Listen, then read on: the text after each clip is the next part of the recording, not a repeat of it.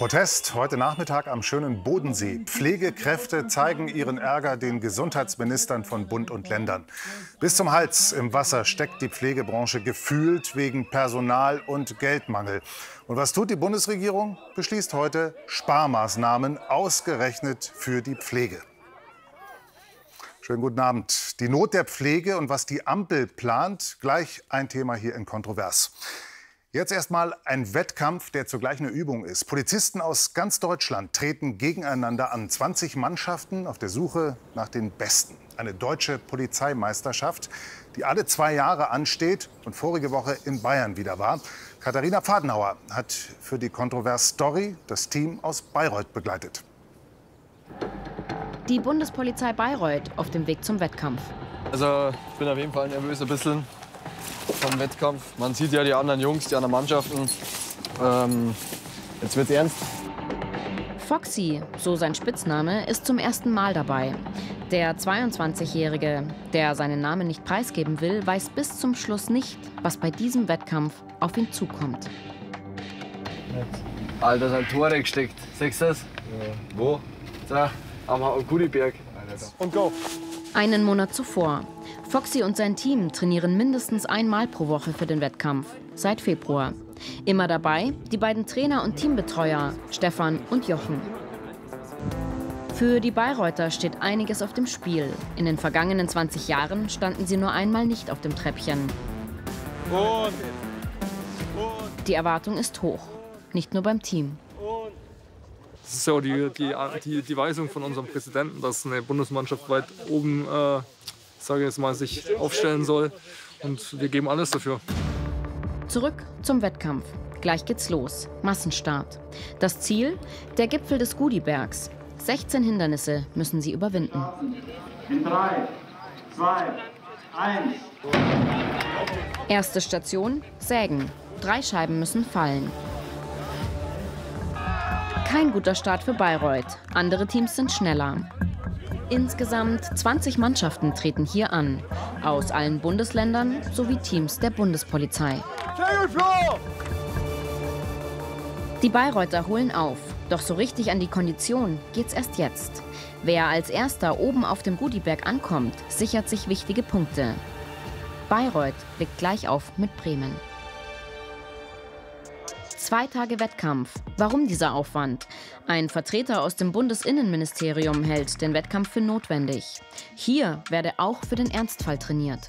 Warum ist das wichtig? Die Kolleginnen und Kollegen, die wir gesehen haben, die sind in den Einsätzen gemeinsam oft eingesetzt, länderübergreifend eingesetzt.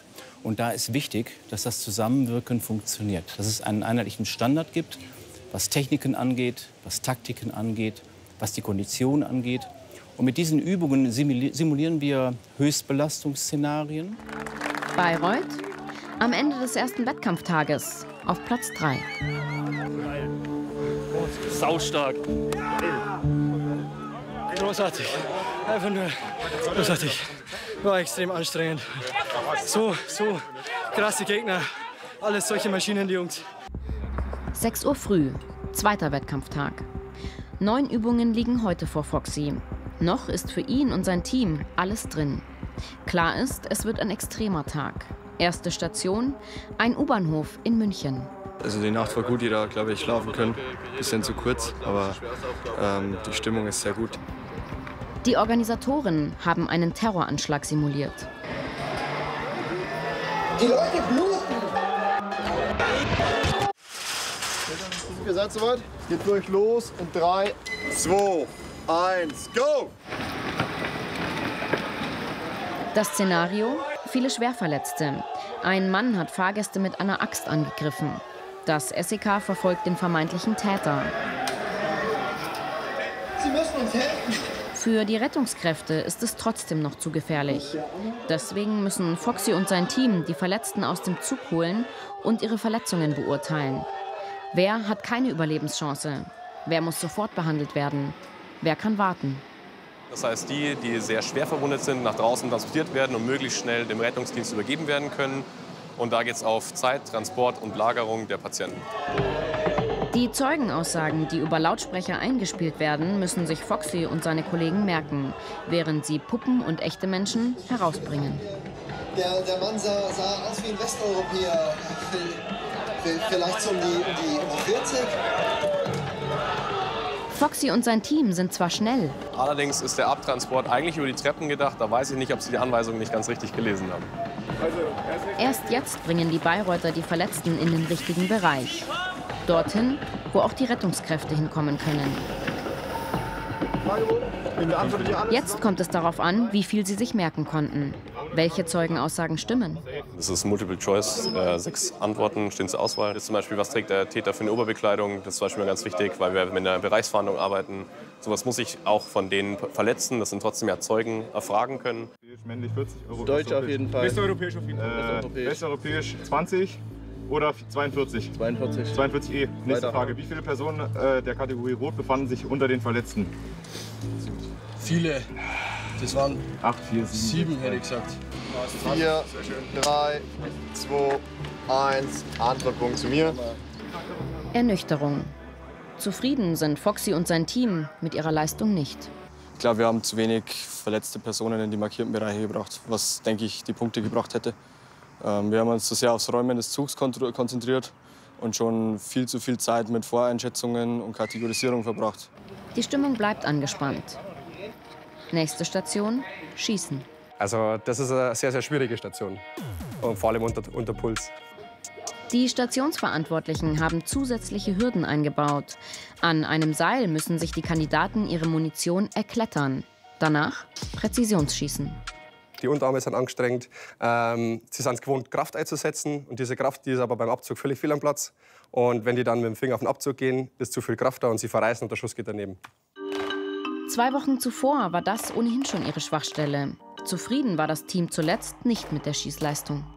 Ja, das ist ein, ein Abzugsfehler, da habe ich zu schnell abgedrückt. Wird Foxy im Wettkampf seine Nerven behalten? Zurück bei der Schießstation.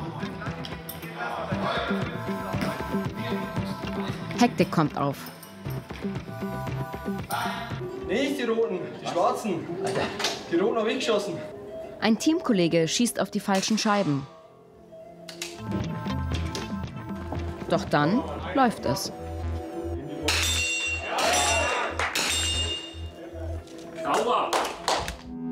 Herzlich willkommen hier am Volksfestplatz in Dachau. Es ist 18 Uhr. Das große Finale steht bevor. Abschlusswettkampf. Die Bayreuther hoffen immer noch auf Platz 1. Zwölf Stunden und acht Stationen hat Foxy bereits hinter sich. Der Tag hat auf jeden Fall, denke ich, sein Tribut gezollt vom ganzen Team und auch, glaube ich, von den Kollegen. Jeder redet sich so ein bisschen schön. Man will ja keine Schwäche zeigen, aber es zwickt schon ein bisschen. Ein einstündiger Parcours mit 19 Hindernissen liegt vor ihnen. Welche genau, das wissen die Kandidaten nicht. Startschuss. Erste Übung: Busse ziehen und schieben. Sie wiegen dreieinhalbtausend Kilo. Dann sieben Kilometer Hindernisstrecke. Dabei müssen sie mehrmals durch die Amper schwimmen, in voller Montur. Auch das kann ihnen im echten Einsatz passieren. Im Fluss konnten sich die Bayreuther nach vorne kämpfen. Doch dann überholen andere Teams. Offiziell heißt der Wettkampf bundesoffene Vergleichsübung der Beweissicherungs- und Festnahmeeinheiten. Kritik, auch aus der Politik, gibt es immer wieder, wegen der Kosten. Also organisatorisch fällt da etwas an, aber eine konkrete Summe kann ich Ihnen nicht sagen. Ich sage mal, es sollte das kosten, was es wert ist, und der Wert ist sehr hoch. Die Veranstaltung werde auch deshalb alle zwei Jahre organisiert, um die Zusammenarbeit für länderübergreifende Einsätze zu trainieren. Zurück im Wettkampf. Die Bayreuther kämpfen nicht nur mit ihren schwindenden Kräften, sondern auch gegen die Zeit. Inzwischen läuft Hünfeld ins Ziel. Dann kommt auch Bayreuth. Für sie Platz 2 in der Gesamtwertung, für Hünfeld Platz 1. Aber im echten Einsatz sind sie ohnehin auf das Miteinander angewiesen. Und dafür wollten sie hier ja auch üben.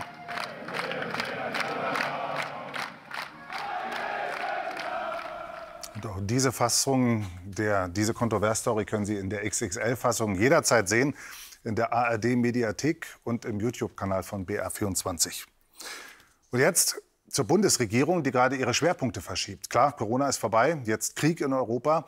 Und das spiegelt der Haushaltsentwurf 2024, den das Kabinett heute beschlossen hat. Ein Sparhaushalt, vor allem auf Kosten des Gesundheitsministeriums. Pflegekräfte sind sauer und verzweifelt, denn viele Heime stehen jetzt schon vor dem Aus, weil Personal fehlt. Und dieser Personalmangel bedeutet, Pflegeplätze können nicht belegt werden. Das wiederum heißt weniger Geld aus der Pflegeversicherung. Die Pflegebranche als Pflegefall. Till Rüger und Birgit Retsch. Emmy Bollin hat Sehnsucht nach Rainer. Seit mehr als drei Monaten hat sie ihn nicht gesehen. Der Grund, ihr Pflegeheim Fuchsenmühle im unterfränkischen Ochsenfurt, in dem die beiden sich kennen und lieben lernten, wurde überraschend geschlossen. Rainer landete in der Folge in einer Einrichtung in Estenfeld, Emmy hier im kommunalen Seniorenzentrum Röttingen. Eine Stunde Entfernung, zu viel für zwei betagte Menschen. Ich sehe ja sein Bild mit, mit, mit ihm da, das reicht mir. Es ist zwar sehr wenig, aber es wäre halt schön, wenn wir zusammen wären. Personalmangel und bauliche Probleme. Das waren die Gründe, weshalb der private Pflegeanbieter Corata die Fuchsenmühle Ende März dicht machte. Dutzende Bewohner mussten innerhalb weniger Wochen einen neuen Pflegeplatz finden. Es war halt hart, aber aber hier ist es auch schön. Ihre Tochter Sabrina kritisiert vor allem, dass der private Anbieter seine Bewohner und deren Angehörige nicht umgehend informierte. Ich war erst mal schockiert, da ich es ja eben über die Medien erfahren habe und nicht direkt von der Fuchsenmühle. Erstmal so, was tue ich jetzt, weil es hier e-, eben extremer Mangel an Pflegeplätzen gibt. Und dann habe ich mich auch, so wie viele andere im Pflegeheim, die Angehörigen eben, damit beschäftigt, überall anzurufen, um zu schauen, irgendwo einen Platz zu bekommen. Und dann hieß es natürlich überall Warteliste. Und das ist kein Einzelfall. Zwei Pflegeheime in Bayern, in Reichertshofen und Coburg, schlossen erst vor wenigen Tagen zum 30. Juni. Viele Einrichtungen sind in einem Teufelskreis gefangen. Immer weniger Personal soll für immer mehr Pflegebedürftige sorgen. Aber das lässt der Personalschlüssel nicht zu. Deshalb stehen oft Betten leer, die Folge zu wenig Einnahmen. Ein kommunaler Träger wie in Röttingen kann es verkraften, wenn nur etwa 50 von 86 Plätzen belegt sind. Ein gewinnorientierter Träger kann pleite gehen. Laut einer aktuellen Umfrage des Bundesverbandes privater Anbieter sozialer Dienste unter seinen Mitgliedern sehen fast 70 Prozent ihre wirtschaftliche Existenz nachhaltig bedroht. Ein Stück weit sind die Einrichtungen ratlos. Die Kosten laufen weiter, die Einnahmen reduzieren sich. Eine Struktur, die hier vom Markt gehen muss, die wird nicht wiederkommen. Und insofern kann ich eigentlich nur davor warnen, hier entstehen im Moment Schäden, die nicht mehr zu reparieren sind. Gegen tiefgreifende Schäden im Gesundheits- und Pflegesystem richtet sich auch diese Demo heute in Friedrichshafen am Bodensee. Anlässlich der Konferenz der Gesundheitsminister von Bund und Ländern protestieren die Teilnehmer gegen weitere Einsparungen. Trotz knapper Kassen menschenwürdige Pflege aufrechtzuerhalten, ist vielerorts ein Problem. Der gemeinnützige Träger Ilasenio in Illertissen versucht einen neuen Ansatz. Und zwar mit solchen Pflegespringern. Gott, zu warm. Zu warm. So ein bisschen kalt, ne? Okay. Einer von ihnen ist Jack Natore aus Mali, der hier einen der ältesten Bewohner versorgt. Ludwig Karlitzhofer wurde im März 100 Jahre alt. Jack Natore lebt seit zehn Jahren in Deutschland. Er kommt in beiden Pflegeheimen von Ilasenio mit insgesamt 250 Bewohnern zum Einsatz. Neun Stationen, verschiedene Sichten, früh, spät, Nacht.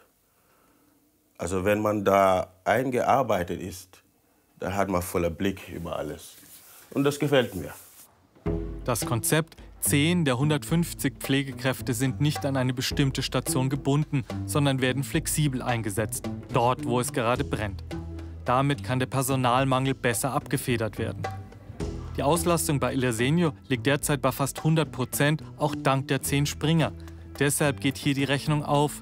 Mehr Personal bedeutet auch mehr zahlende Bewohner. Pflegespringer entlasten die festen Teams, zum Beispiel bei krankheitsbedingten Ausfällen. Das führt zu mehr Zufriedenheit bei den anderen Pflegekräften. Die sind weniger krank und bleiben länger im Job.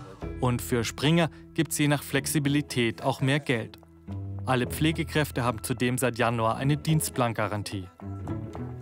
Wenn wir das nicht machen, haben wir gemerkt, dass wir ständig unsere Mitarbeiter anrufen müssen, ja, weil Ausfälle gibt's, ja, ist ganz normal. Und dann muss jemand anders einspringen, der eigentlich frei hätte. Und somit ist man in, in der Pflege so in einem klassischen Hamsterrad. Springer Ceknatore ist derweil schon auf der nächsten Station, Wohnbereich 3, im Einsatz. Uta Bellmann-Oswald ist Diabetikerin. Bei der 65-Jährigen steht ein Verbandswechsel an.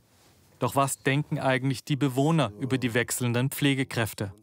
Manche Dinge sind dann so eingefahren, äh, da bin ich dann froh, wenn mal etwas Neues kommt. Ja, man muss sich halt wieder daran gewöhnen. Gell? Das macht eigentlich nichts, die sind eigentlich alle nett. Da kann man nichts sagen. Für Pflegefachkraft Jack Natore jedenfalls steht nach sechs Monaten Testphase fest, durch die Springer-Lösung hat sich die Personalsituation im gesamten Pflegeheim entspannt. Ich habe jetzt die richtige äh, Stelle für mich gefunden und ich werde dabei bleiben. Mehr Geld allein hilft nicht, sagen sie nicht nur in Illertissen. Viel wichtiger sei ausreichendes und motiviertes Personal.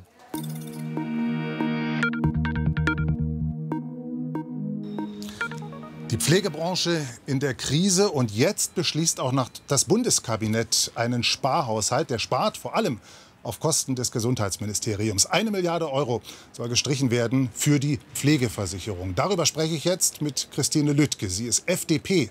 Bundestagsabgeordnete aus Bayern, sitzt im Gesundheitsausschuss des Bundestages und ist selber Pflegeunternehmerin. Frau Lüttke, Sie sind geschäftsführende Gesellschafterin eines Pflegeheims in Lauf bei Nürnberg. Haben Sie selber auch Sorgen in Ihrem Heim? Erstmal grüße ich Sie ganz herzlich. Natürlich, die Pflegebranche hat äh, seit langem Sorgen. Da nehme ich mich jetzt ähm, mal gar nicht aus. Äh, die jetzige Lage ist natürlich aus unterschiedlichen Faktoren begründet. Wir hatten die Corona-Pandemie, die auch die Personalsituation verschärft hat. Wir hatten die Inflation und wir hatten die steigenden Energiepreise. Umso erstaunlicher, das heißt, Frau Lüttke, dass die Ampel jetzt auch noch in der Pflegebranche spart. Letztlich ist der Bundeshaushalt, der heute im Kabinett beschlossen worden ist, ein Haushalt, der sich im Rahmen der Schuldenbremse bewegt. Das ist also eine verfassungsmäßige Vorgabe, die wir jetzt zum ersten oder zum zweiten Mal nach der Corona-Pandemie wieder einhalten. Und da sind alle Ressorts, alle Ministerien aufgerufen, auch Sparpotenziale aufzuzeigen, dass der Gesundheitsminister sich jetzt dafür entschieden hat, die Zuführung zum Pflegevorsorgefonds, dem einzigen kapitalgedeckten Instrument in der Pflege, Pflegeversicherung, der uns auch ein wenig unabhängig von dem demografischen Wandel und dem Umlagesystem macht. Das äh, finde ich jetzt wiederum sehr schwierig. Ich hätte mir gewünscht, dass hier andere ja, Effizienzpotenziale zuerst angegangen werden, zum Beispiel durch mehr Entbürokratisierung, durch mehr Flexibilisierung in den Personalvorgaben. Lassen Sie mich da kurz einhaken, Frau Lüttke. Ja, bevor wir nach, über ja. andere Finanzierungsmöglichkeiten sprechen, ich will kurz diesen Vorsorgefonds erklären. Das ist ein Fonds, der eingerichtet wurde vor ein paar Jahren, der Generationengerechtigkeit herstellen soll in der Pflege. Inzwischen sind da 10 Milliarden Euro drin. Es soll ständig mehr reinfließen. Karl Lauterbach sagt jetzt, wenn ich weniger Geld zur Verfügung habe, dann zahle ich in diesen Fonds nicht mehr ein. Und klar, das ärgert Sie als FDP, weil es da um Vorsorge, um Generationengerechtigkeit geht. Aber wenn Karl Lauterbach das trotzdem machen will, äh, wie wollen Sie ihn denn davon abhalten? Naja, der Haushalt ist ja jetzt erstmal im Kabinett beschlossen worden. Der geht jetzt dann natürlich auch an uns Parlamentarierinnen und Parlamentarier. Und dann werden wir natürlich auch an der einen oder anderen Stelle in den Haushaltsverhandlungen, in den äh, Haushaltswochen, die dann im November anschauen, sehen, an welcher Stelle wir noch äh, Dinge bewegen können und verändern können. Fakt ist für uns als FDP, ist die Streichung der Zuführung zum Pflegevorsorgefonds nicht der richtige Weg. Wir stehen für eine Generation personengerechte Pflegevorsorge und wir müssen uns vor allem unabhängig okay. machen von dem umlagebasierten System. dann stellt sich aber die Frage, woher soll Karl Lauterbach dieses Geld nehmen? Bürokratie, haben Sie schon gesagt, abbauen, das wird aber nicht eine Milliarde bringen. Soll er Leistungen kürzen? Soll er Versicherungsbeiträge weiter anheben? Ich denke, wir müssen eine Vielzahl an Dingen bedenken. Wichtig ist für die Einrichtungen auch, dass die Möglichkeit besteht, die Plätze wieder zu belegen, um wieder wirtschaftlich agieren zu können. Das heißt, hier greifen wir auch mit unserem Fachkräfteeinwanderungsgesetz ein, äh, mit dem wir Frau ja Lütke, auch die beschleunigte Anwerbung und das beschleunigte das Einsetzen ja. Das wirkt aber langfristig und Karl Lauterbach muss jetzt im nächsten Jahr Geld zur Verfügung haben. Deswegen noch mal meine Frage: Soll er die Versicherungsbeiträge noch mal erhöhen oder soll er Leistungen kürzen? Wir haben ja die Versicherungsbeiträge jetzt mit dem Pflegeunterstützungs- und Entlastungsgesetz erstmal ähm, quasi schon wieder erhöht. Das heißt, hier müssen wir gucken. Ich denke, es gibt noch weitere Effizienzpotenziale, Entbürokratisierung, Digitalisierung. Ich denke, es gibt viele Wege, Geld einzusparen. Und hier ist der Bundesgesundheitsminister auch aufgefordert, kreativ an die Aufgabe zu gehen. Reicht das, um eine Milliarde zusammenzukriegen? Das muss der Bundesgesundheitsminister beantworten. Wenn es nicht reicht, lieber Leistungen streichen oder Beiträge erhöhen. Frage an die FDP-Politikerin Christine Lüttke. Ich denke, wenn, dann muss es eine Mischung aus verschiedenen Vorgaben sein. Wir, denke ich, sollten nicht über Leistungskürzungen sprechen, aber weitere Leistungsausweitungen, denen würde ich an dieser Stelle ein, einen, äh, einen, äh, einen Stopp erteilen. Dank nach Berlin an die FDP-Bundestagsabgeordnete Christine Lüttke. Vielen Dank. Haben wir vor der Sendung aufgezeichnet, dieses Gespräch. Und wir haben übrigens auch versucht, mit Karl Lauterbach zu sprechen, mit dem Bundesgesundheitsminister. Er stand uns aber nicht zur Verfügung. Umso erstaunlicher, dass sein Ministerium uns nicht mal unsere Fragen schriftlich bis zur Sendung beantworten wollte. Begründung lautete laufende Haushaltsverhandlungen, wobei der Haushalt vom Kabinett ja heute schon am späten Vormittag beschlossen worden war. In dieser halben Stunde kontrovers werden statistisch in Deutschland sieben Frauen von ihrem Partner geschlagen, verletzt, terrorisiert, in irgendeiner Form also Opfer häuslicher Gewalt. Die Zahlen sind deutlich gestiegen, auch in Bayern. Und vielen Frauen bleibt nur die Flucht, zum Beispiel in ein Frauenhaus. Problem, es gibt viel zu wenige Plätze in solchen Frauenhäusern. Mira Bartelmann. Anna ist Anfang 30. Sie ist Mutter von zwei Kleinkindern und wurde durch ihren Partner Opfer häuslicher Gewalt. Zu ihrem Schutz und dem ihrer Kinder nennen wir ihren wirklichen Namen nicht. Halt immer dieses, du kannst nichts, du bist dumm, dich will eh keiner, schau dich doch an. Wen findest du nach mir? Und mit Scheidung hat er mir auch immer gedroht. Annas Mann kontrolliert ihr Leben bis ins Detail, unterbindet den Kontakt zu ihrer Mutter. Eines Tages bleibt es nicht mehr bei den verbalen Einschüchterungen. Dann ging es los mit Türenknallen und dann hat er mich geschubst, hat mich angespuckt, mehrmals. Dann habe ich nur die Kinder genommen und ähm, dann hat er weitergespuckt, auch mit der Kleinen im Arm. Anna hat massive Angst. Sie ruft die Polizei. Die nimmt sie und ihre beiden Kleinkinder mit. Doch es gibt keinen Platz in einem Frauenhaus. In der Not wird eine Notlösung gefunden. Da konnte ich aber nur eine Nacht bleiben, weil es ein Obdachlosenheim war. Und am nächsten Tag haben meine Schwester und ich uns hingesetzt und wir haben 20 Frauenhäuser abgeklappert. Alle waren voll. Wir haben gesagt, wir haben keinen Platz, wir haben keinen Platz. Auch außerhalb Münchens, Freising, Augsburg. Sogar das hätte ich in Kauf genommen. Aber die waren alle voll. In Bayern gibt es insgesamt 41 Frauenhäuser mit 389 Plätzen. Das Recherchenetzwerk Korrektiv Lokal hat im vergangenen Jahr 19 Frauenhäuser auf freie Plätze hin untersucht. Das Ergebnis? Im Durchschnitt war an 297 Tagen nichts frei. Cornelia Tretner leitet das einzige Frauenhaus im Landkreis München. Allein letzte Woche haben 13 Frauen Schutz bei ihr gesucht. Doch momentan ist auch ihre Einrichtung voll belegt. Das liege auch daran, dass die Frauen lange im Frauenhaus bleiben müssen, weil sie keine bezahlbare Wohnung finden. Und es gibt auch, das wissen wir, ähm, mittlerweile immer mehr Frauen, die genau aus diesem Grund nicht ins Frauenhaus gehen, sondern weiter in der Wohnung bleiben und sich der Gefährdung aussetzen, weil sie genau wissen, dass die Perspektive wahnsinnig schwierig ist. Besonders prekär, weil die angezeigten Fälle häuslicher Gewalt jüngst gestiegen sind. Kontrovers erfährt auf Nachfrage, die Zahl der aktenkundigen Übergriffe ist im letzten Jahr um 10,5 Prozent gestiegen auf über 21.000, der höchste Wert seit fünf Jahren. Damit liegt Bayern über dem Bundesdurchschnitt.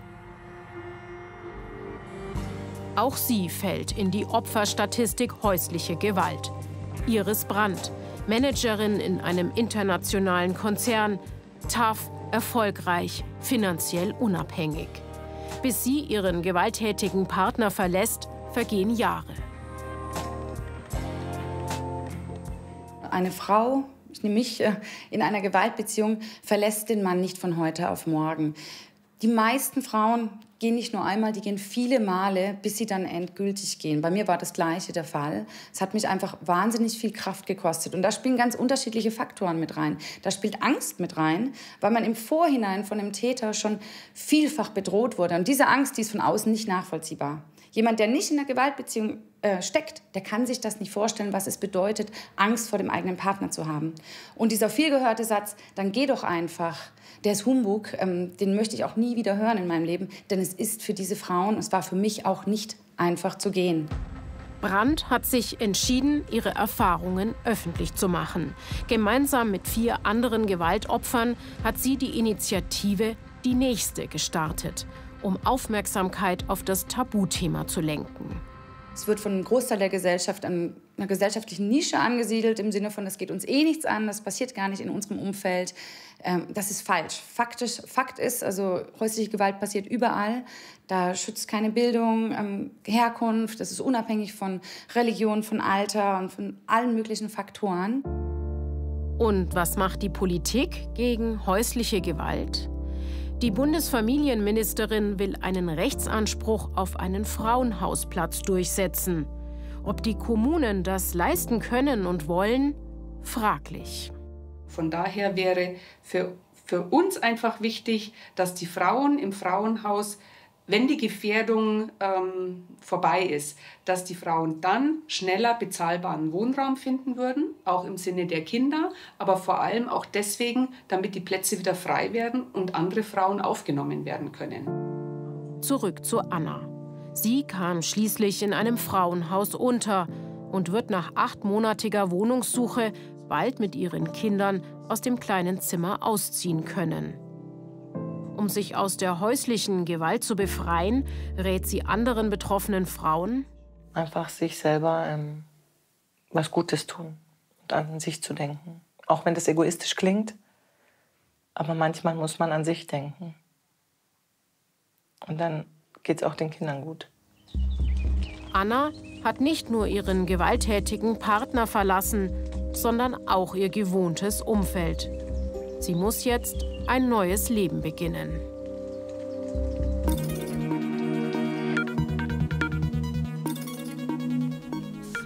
Und das war's von Kontrovers. Jetzt die BR24 Nachrichten. Ihnen vielen Dank fürs Interesse und einen schönen Abend.